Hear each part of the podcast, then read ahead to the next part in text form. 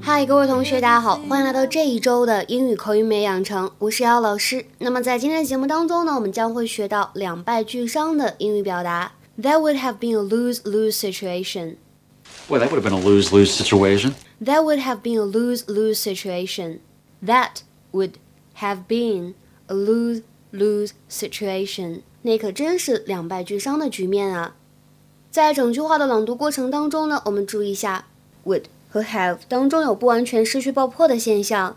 其次，注意一下 lose 当中字母 s 的发音呢，不要发成 s。最后呢，讲一下这个单词 situation 它的发音当中的爆破音 t 跟后面的半元音也放到一起之后呢，读起来会有一点音的同化的现象，有点像 ch 这个音，所以读起来是 situation situation。Did you hear there was a break-in at Mrs. Frome's the other night? Yeah.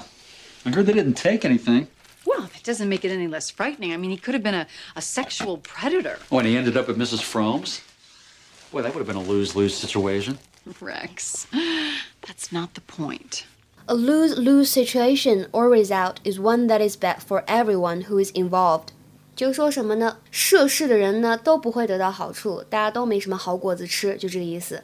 那我们来看一下下面这个例句。He said that going ahead with the strike would be a lose lose situation for all concerned. He said that going ahead with the strike would be a lose-lose situation for all concerned.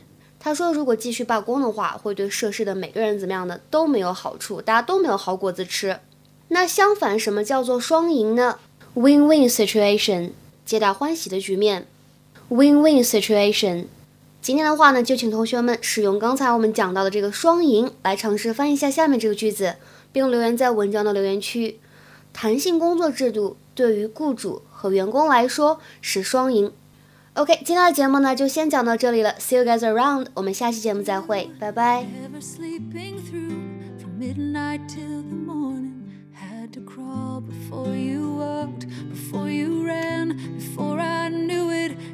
Trying to free your fingers from my hand, cause you could do it on your own. Now.